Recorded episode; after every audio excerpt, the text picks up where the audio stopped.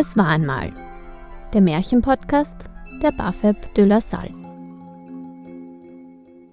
Hallo, Isabella und ich erzählen euch heute einen Podcast zum Märchenkönig Drosselbart.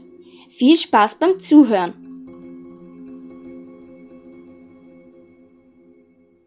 Ein stolzer König hatte ein Fest gemacht, wo Könige, Herzöge, Fürsten, Grafen, Freiherren und Edelleute eingeladen worden sind und nach Rang und Stand geordnet wurden.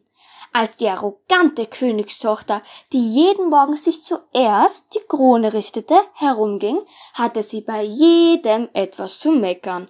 Bei einem Herrn, genannt König Drosselbart, ganz besonders. Ei, der hat ein Kinn wie die Drossel einen Schnabel. Seit dieser Zeit bekam er den Namen König Drosselbart. Der alte König war wütend auf seine Tochter, weil sie nur die Leute verspottete. So sagte er, dass sie den nächsten Bettler, der vor ihrer Tür steht, zum Mann nehmen muss. Ein paar Tage darauf kam ein Spielmann vor die Tür. Der alte König und die wunderschöne Königstochter ließen den Mann hinein. Der König sprach, Du sollst mit deinem Mann fortziehen und in meinem Schloss nicht mehr auftauchen. Die Prinzessin und der Bettler wurden verheiratet und so machte sich das Paar auf den Weg. Lange Zeit wandern sie. Als sie an einem großen Wald ankommen, schaut die Prinzessin mit erhobenem Haupt den Spielmann verwundert an. Wem gehört der schöne Wald? Der gehört dem König Drosselbart. Hättest du ihn genommen, so wäre er dein. Mit schuldigen und enttäuschenden Gefühlen trauerte die Prinzessin. Warum nahm ich nicht den König Drosselbart? Wieso nahm ich ihn nicht? Darauf kamen sie auf eine Wiese, und wiederum fragte die Schönheit Wem gehört die saftige grüne Wiese? Und er murmelte Die gehört dem tollen König Drosselbart.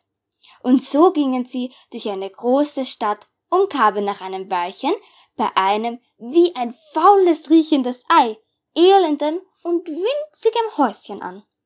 Der Spielmann zeigte ihr das Häuschen und erläuterte da werden wir wohnen und alt werden, bis wir sterben. Die Diener? bittet sie. Der Bettelmann reagiert wütend und schimpfte. Welche Diener? Du musst alles selbst tun, was du getan haben willst. Außerdem gefällt mir das gar nicht, dass du dir lieber den König Drosselbart anstatt mich zum Mann wünschest. Bin ich dir nicht gut genug?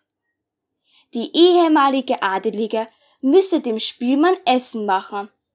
Doch die Königstochter verstand kein Wort von Feuer anmachen und Wasser aufstellen. So musste der Chefkoch Handel anlegen, damit es in Schwung kommt.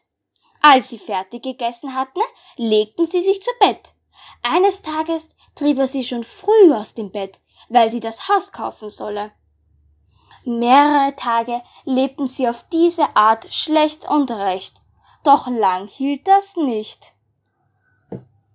Der Bettelmann sprach Frau, so geht's nicht länger. Unser Vorrat ist bereits leer. Du sollst Körbe flechten gehen.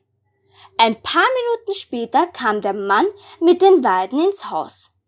Doch die Prinzessin weigerte sich weiter Wunden in die Hand zu stechen. Ich sehe, dass das nicht geht. Versuche dich doch lieber beim Spinnen. Vielleicht hast du dafür eine bessere Hand, sprach der Mann als sie sich hinsaß und versuchte zu spinnen, stach ihr die scharfe Nadel in ihre federweichen Finger. Das kirschrote Blut rann ihr an der Hand hinunter. Der überaus genervte Bettelmann sprach entsetzt. Du taugst zu keiner Arbeit. Mit dir hab ich's nicht leichter. Nun will ich's versuchen und einem Handel mit alten Töpfen und irgendeinem Geschirr aus der alten Kammer anfangen. Und schon hat er eine Idee. Du sollst dich auf den Markt setzen und den Kauf anbieten. Doch wenn aus dem Vatersreich bekannte Mägde, Herzöge und Leute kommen und sie mich erkennen, dann werden sie mich verspotten. Es half nichts, sie musste schufen. Da die Königstochter doch keineswegs an Hunger sterben wollte. Der Verkauf am Markt lief anfangs gut weil sie den Betrag, den sie forderte, bekam. Außerdem war sie schön und dadurch erhielt sie hin und wieder Geld, ohne dass die Leute die Töpfe mitnahmen. Sie lebten von den Erworbenen, als eines Tages der Mann neues Geschirr einforderte. Die Adelige setzte sich mit ihrem Geschirr auf die Ecke eines Marktes. Plötzlich kam ein schnell dahergerittener, wilder, grausamer Husar und ritt in die herum aufgestellten Waren hinein. Alles zersprang in tausend Scherben. Die betrübte Magd zitterte vor Angst, weil sie nicht wusste, was sie anfangen sollte. Was wird bloß mein Mann sagen? In Eile lief sie heim und erzählte ihrem Mann, was geschehen war. Der Spielmann meckerte. Ich sehe wohl, du bist zu keiner ordentlichen Arbeit zu gebrauchen. Wer setzt sich auch an die Ecke des Marktes?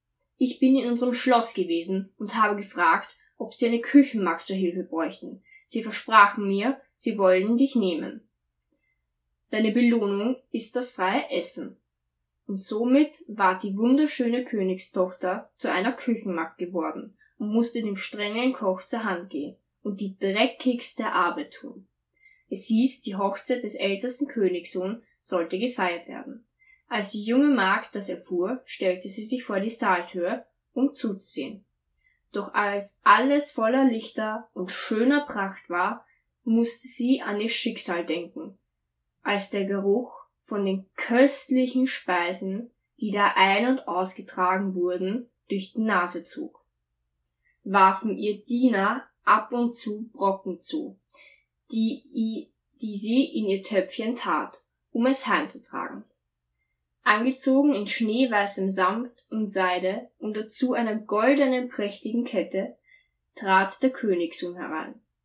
Als der Prinz die schöne Frau in der Türe stehen sah, nahm er ihre Hand, weil er mit ihr tanzen wollte. Doch sie weigerte sich und erschrak als sie den Mann mit dem krummen Gesicht namens König Drosselbart sah. Der um sie bettelte und den sie mit Spott abgewiesen hatte.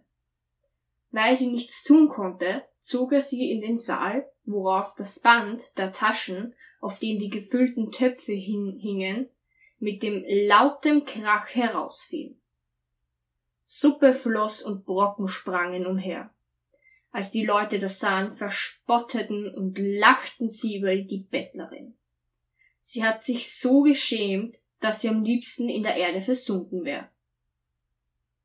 Zur Türe hinaus schnell entfliehen konnte sie nicht, denn auf der Treppe holte sie ihren Mann ein, der sie versuchte zurückzubringen.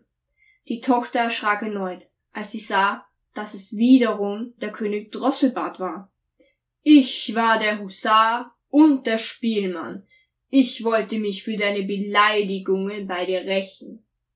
Die Dame wollte erneut entfliehen, aber sie wurde von einem Warte aufgehalten. Sie sprach entsetzt und traurig. Ich habe es nicht verdient, dich als Mann zu nehmen. Der König Drosselbart, Spielmann und Husar zugleich aber sagte, die schlechten Tage sind vorüber. Komm, lass uns heiraten.